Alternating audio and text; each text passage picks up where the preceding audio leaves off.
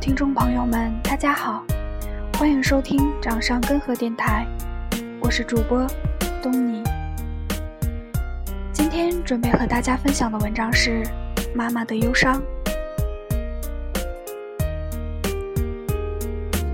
领结婚证的那天，日子是撞来的。清早醒来，突然觉得九月九日是个好听的日子，给我妈打电话。我今天去领结婚证好不好？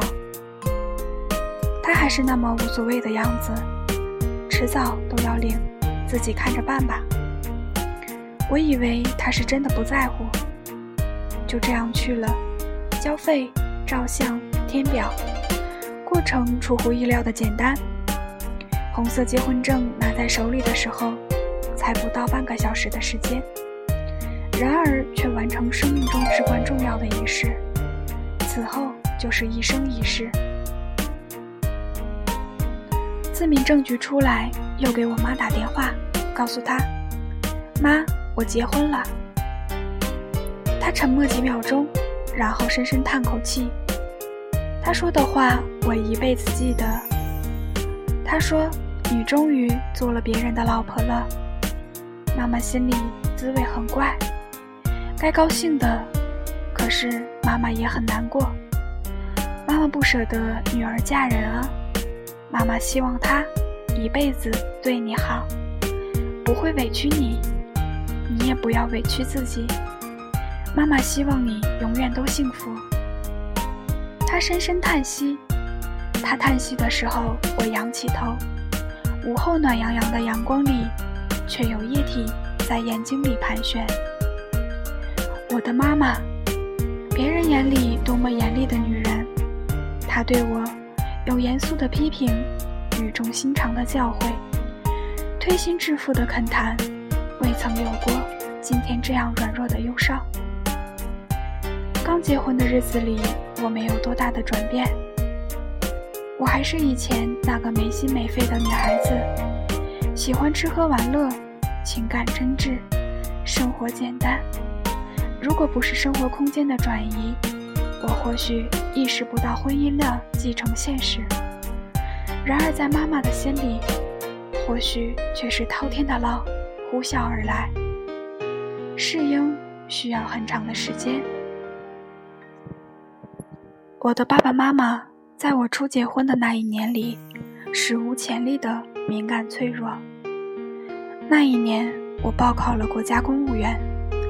填报名表的时候，在主要家庭成员一栏，我填写了阿呆哥的名字，而爸妈的名字则被写在主要社会关系栏里。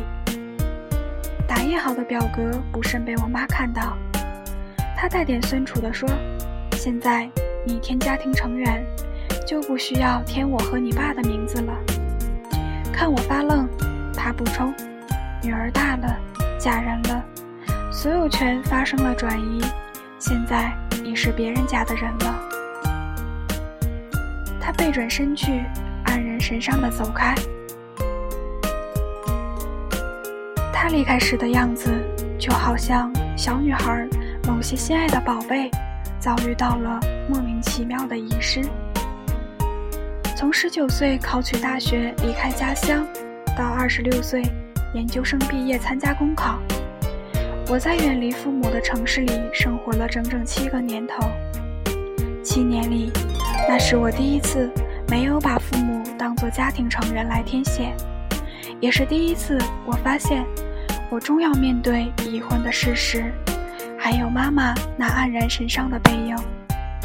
我妈说，嫁女儿和娶媳妇是完全不一样的心情啊。她这样感叹的时候。小姨正在为儿子的婚礼忙得焦头烂额，外加神采飞扬。我妈每次听说关于婚礼的进展，就兴奋不已。是我们家娶媳妇呢，她总是这样说。这么久以来，我一直是她的骄傲。她喜欢告诉别人，男女都一样。如果当初生个儿子，倒不一定有我女儿学习好。所以，这是他第一次用带有浓厚重男轻女色彩的语言总结两场婚礼的本质差别。他在纸上认真写下要帮小姨采办物品的清单，手上沾到一点点墨水，他很仔细地揉，揉到墨水痕迹不见了，皮肤发红了，还在揉。结婚前每次回家，我妈总是喜欢和我一起在傍晚的海风里散步。路过超市的时候，她会很主动地问我：“你要不要买盒冰淇淋？酸奶呢？水果也不要吗？”她喜欢为我付账，付账的时候她很满足，因为我是她亲亲的宝贝，无人能够取代她对我的眷顾与宠爱。可是婚后情况似乎发生了变化，我阿呆哥还有我妈，我们一起去逛超市。阿呆哥手里拎篮子，还要负责结账。作为一个男人，这是他的风度与义务。我一边收拾物品，一边不经意转头，却突然看见我妈平静的毫无表情的脸。或许就在不久以前。还带着骄傲得意的表情，为我买下一大盒雀巢冰淇淋。我喜欢看她骄傲得意的样子，就好像我还是那个三五岁的小女孩，而她以慈悲的心，温暖的呵护，把小女孩期翼着的冰淇淋放进她的手中。我终于读懂普天下母亲的眼神，最幸福的一刻。就是小女儿欢呼雀跃着，感激母亲实现他们梦想的刹那。亲情以恩赐的名义，温存地满足着母亲们小小的虚荣。到这时，我才知道，他爱我，爱仅属于他的那个我。在千里之外的城市里，他每天都在想念我，想念的。只是被他拥有并深深眷恋他的那个我，可是他希望我幸福，所以不可以把这样的爱加以表达。也是那一年，某次我独自回家度周末，我妈看见我很高兴，雀跃着说要带我去逛商店，买新衣服、新鞋子，各种好吃的。临出门的时候，她弯腰穿鞋子。我低头，却突然看见他茂密的黑发里，一两根不着调的白。我的妈妈，她老了。我还记得年轻时候在上海读大学的她，神采飞扬。八十年代初，她穿好看的格子裙子，鲜花边的衬衣，喝苦苦的咖啡，听肖邦的音乐。可是现在，每次我回家。他兴高采烈地去菜市场买活鱼活虾，只要是我喜欢吃的，他从来不问价钱。回家对他来说，没有比这更温暖的词语以及更温暖的瞬间。我也终于明白，那首叫做《常回家看看》的歌，不过是让我们把身体带回家，可是灵魂上的亲近，却是以细节的方式完成。原来每个女儿的妈妈最需要的是女儿未曾改变的依赖。心灵的孤独，才是喧闹世界里最令人忧伤的孤独。说这句话时，又是六年过去，我有了一个儿子和一个女儿，他们两个每天在我的视野中打闹玩耍，带来各种麻烦，也带来无限欢乐。我如此贪婪地注视着他们的成长，迫不及待地记录，唯恐错过一点他们的变化，唯恐忘记一段他们的治愈，唯恐一不留神的时候，就已经要面对那个长大了的他们，唯恐有一天，所有属于一个母亲的忧伤会像藤蔓一样紧紧困缚住我。可是你知道的。那是我们生命中的必然，是所有失去都从长大开始。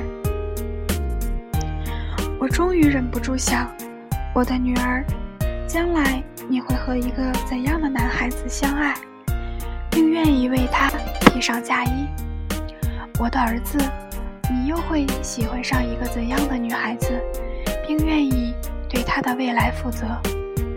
我想象着，想象着，想象着你们微微的羞涩，想象着你们甜蜜的笑容，想象你们也会因为一个没有血缘关系的人而患得患失，想象你们就是要和这个没有血缘关系的人一起举案齐眉，白头偕老。你们再不仅是我的了。是的，是的，我现在知道了。就像书上说的那样，当所有的爱把人越拉越近的时候，唯有妈妈的爱会把宝贝们越推越远。因为爱，才要送你们去更广阔的平台上施展抱负；因为爱，才要送你们去心爱的人身边沐浴爱情。亲爱的孩子们，如今我才发现，我有多舍不得你们。就有多么愧对你们的外婆。也就是在这个时候，春风里传来好消息：通往家乡的动车终于快要通车了。没有人知道，当看到这条不算太显眼的消息时，我抑制不住的落下泪来，瞬间打湿我手中的报纸。